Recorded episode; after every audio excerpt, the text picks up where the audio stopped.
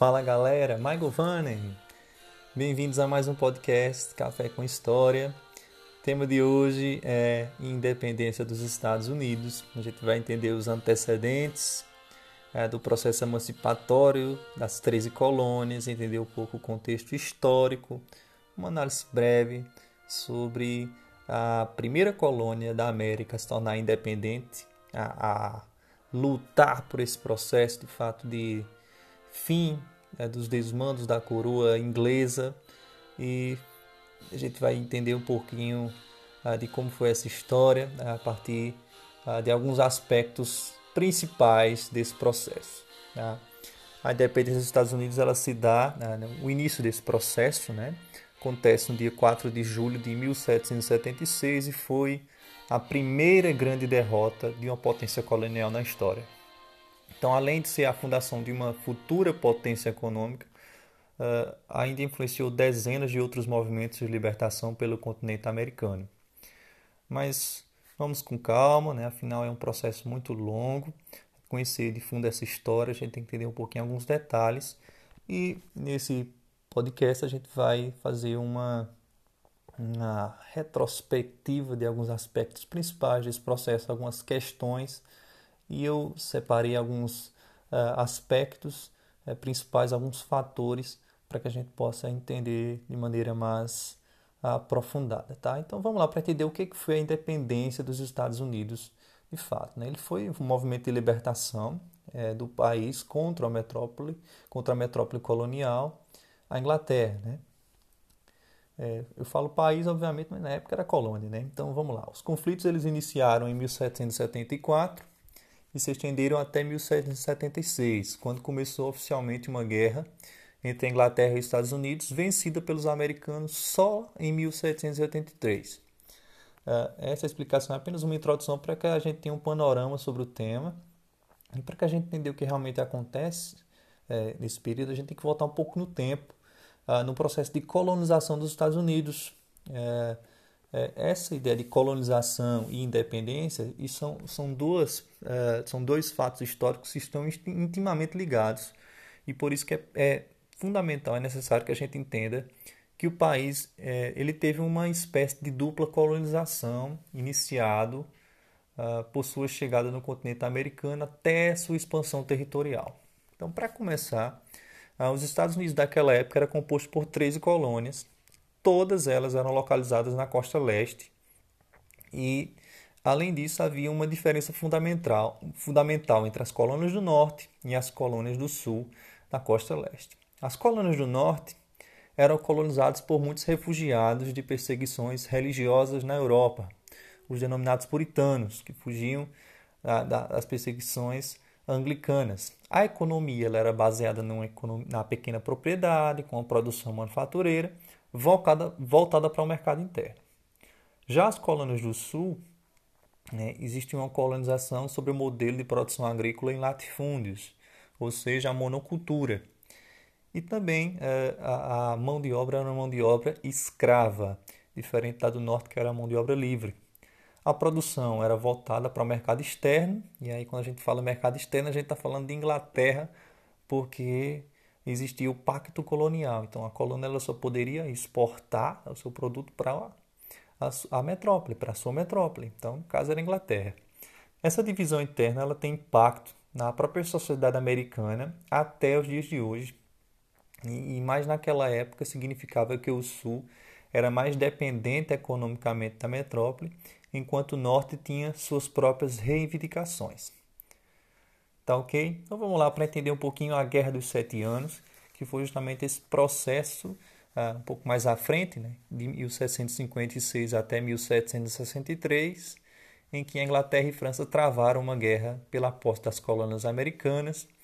E essa guerra ficou uh, denominada sobre esse, esse nome aí, né, Guerra dos Sete Anos ou Guerra Franco-Indígena, porque uh, os colonos eles tiveram uma participação fundamental na vitória inglesa. E os colonos eles se dividiram, né? Existia tanto colonos a favor da França quanto colonos a favor da Inglaterra. Então o que importa saber dessa guerra é que a Inglaterra derrota a França mas ela só consegue esse feito graças ao apoio de milícias coloniais, ou seja, dos colonos americanos que ajudaram, que deram esse suporte para que a Inglaterra vencesse. Quando a guerra termina, os colonos eles acreditavam é, que seriam recompensados pela ajuda. É, no entanto, os ingleses eles tinham seus próprios objetivos, seus próprios problemas e adotaram uma série de medidas muito impopulares, chamadas de leis intoleráveis, hum, que fizeram com que os colonos eles aos poucos se revoltassem e iniciassem um processo de emancipação. Então, que medidas foram essas? Né? Foram uh, principalmente o aumento dos impostos sobre as colônias, como uma forma de pagar os custos da guerra, a criação do monopólio do comércio do chá, uh, e aí é a lei do chá, né, que foi criada nesse período, a criação de um imposto sobre a circulação de mercadorias da colônia, que era a lei do selo, documentos que tinham que ser timbrados e, e recebia-se uma taxação por isso, você tinha que pagar por tal documento para que ele tivesse o selo inglês, a criação de um monopólio do açúcar eh, para as Antilhas inglesas, chamada Lei do Açúcar. Eh, sobre a Lei do Chá, houve uma manifestação eh, em que colonos entraram em um barco que estava repleto de produtos, né, o chá que vinha nas, na, na madeira, né, naqueles aqueles modelos de madeira, né, uh, e existia uh, um, um, processo já de, de revolta, de conflito, de raiva. Os colonos eles se revestem de, de índios, é, adentram no navio e jogam todo o chá no mar, né, chamada Boston Tea Party, ou Festa do Chá de Boston, né, que era era uma região justamente onde se recebia essa produção do chá e se exportava, né? Então, foi a primeira insatisfação de fato e, e ficou marcada na história como uma manifestação que foi até colocada uma polêmica na Copa do Mundo Feminina em que a, uma jogadora da, dos Estados Unidos comemora um gol fazendo gesto tomando chá e isso gerou toda uma polêmica na Inglaterra de que ela estava uh, de certa forma, polemizando a situação histórica entre Inglaterra e Estados Unidos. Né? Isso gerou uma polêmica gigantesca uh, entre os colonistas ingleses.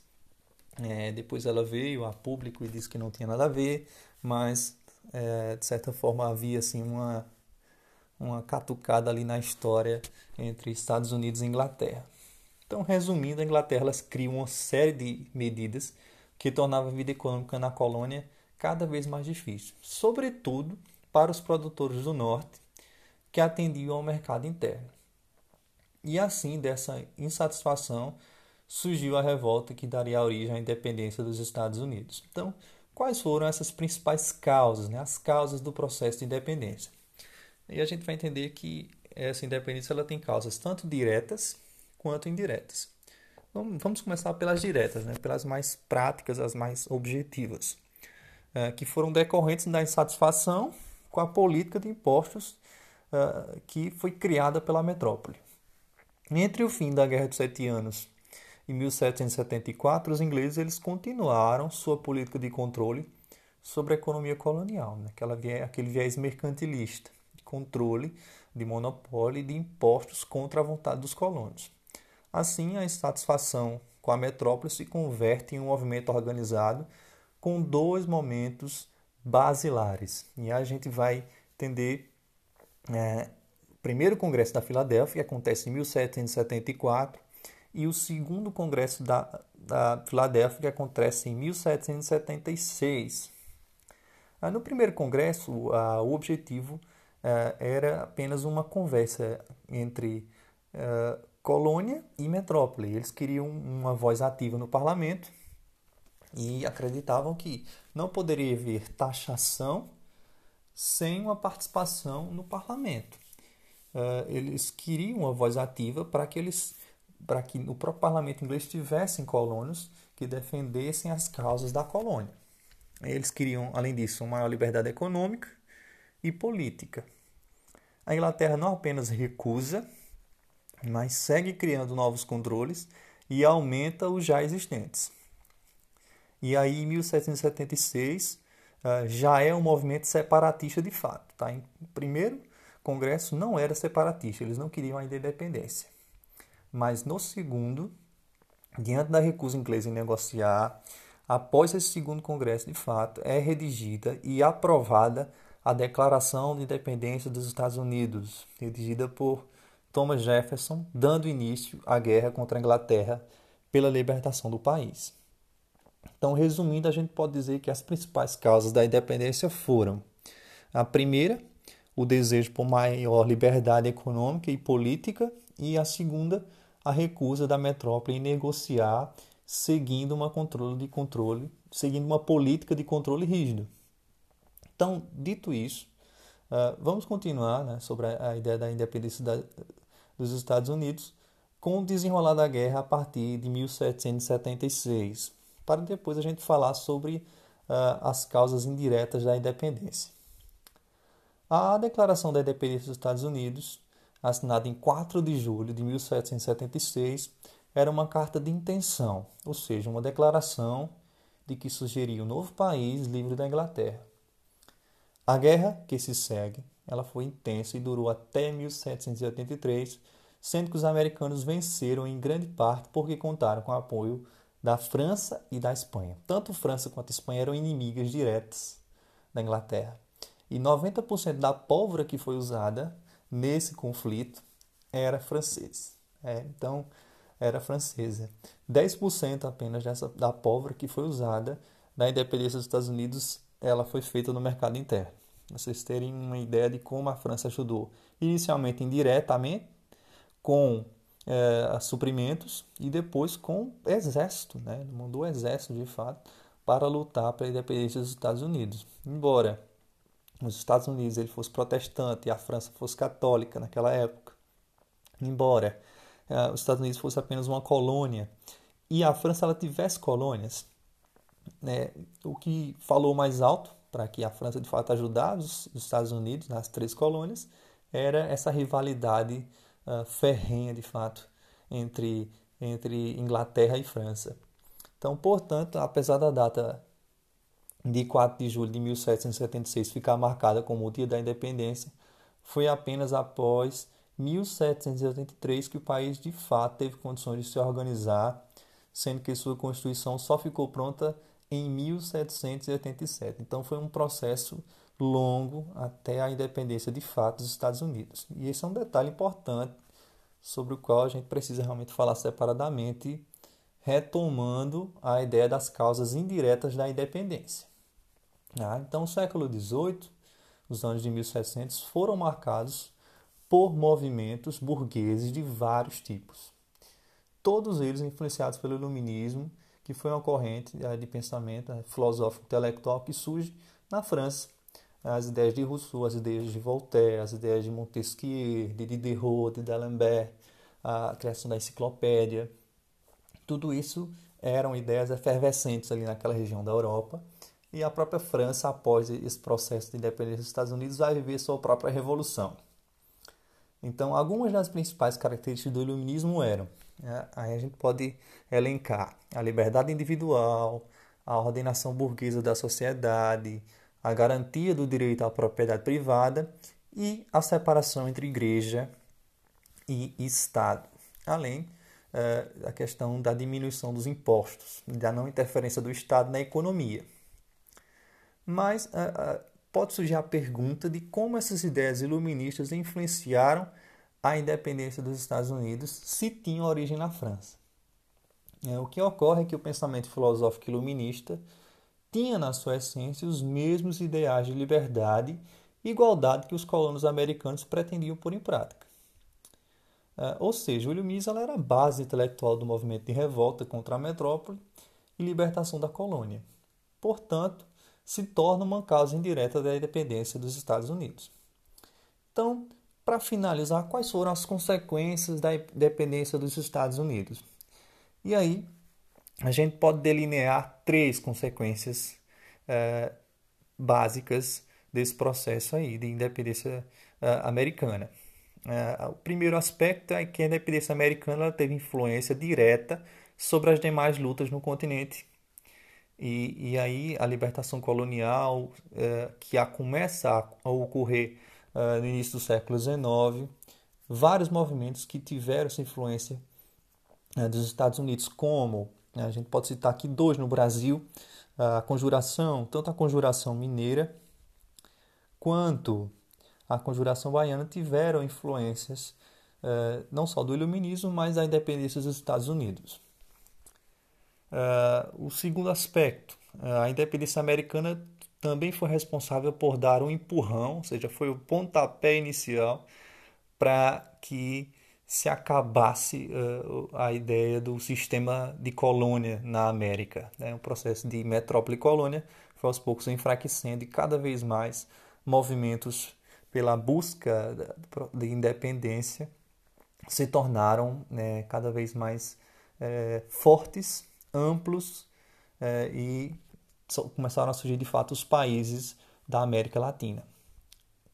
E o terceiro aspecto, né, que é um aspecto com relação mais à questão da divisão interna dos Estados Unidos, é, entre norte e sul. Então tinha interesses econômicos e políticos distintos e essa divisão ela foi responsável por provocar uma guerra civil décadas depois, ah, entre 1861 e 1865. Então, percebam como de fato é grande né, o, o processo de independência dos Estados Unidos, gera até hoje várias reflexões. Uh, tem um filme é, que retrata um pouquinho, é, de uma maneira um pouco romantizada, né, essa ideia da independência dos Estados Unidos, é, que se chama O Patriota, filme com Mel Gibson, e tem de fato uma referência muito boa para vocês aprofundarem, que é um livro de Leandro Carnal é, com o nome uh, A Formação da Nação, a história dos Estados Unidos, das origens ao século XXI. Uh, eh, ele retrata um pouquinho, uh, um pouquinho não, de maneira bastante aprofundada, como aconteceu esse processo de independência, relatando as leis intoleráveis, o processo de quebra, da, de ruptura entre colônia e metrópole. Para finalizar, né, a gente falar um pouquinho sobre o fim né, desse processo é, de, de, de separação, acontece a vitória decisiva dos americanos em Yorktown, no estado da Virgínia, em 1781. E após essa batalha, os ingleses eles conduziram negociações que levaram ao Tratado de Paris em 1783, no qual eles tiveram que reconhecer a independência dos Estados Unidos e a partir disso, os Estados Unidos consolidaram-se como uma nação republicana baseada em um sistema federalista que dava grande autonomia para os governos estaduais. Então é isso aí, pessoal. Um abraço para todo mundo. Quiser aprofundar, dê uma olhada nessa referência do livro de Karnal, História dos Estados Unidos das Origens ao Século XXI. E dei também uma olhada no filme O Patriota, uh, que tem como personagem principal Mel Gibson, que luta lá dos federados, né, dos, dos colonos. Um abraço para vocês, se cuidem até o próximo podcast.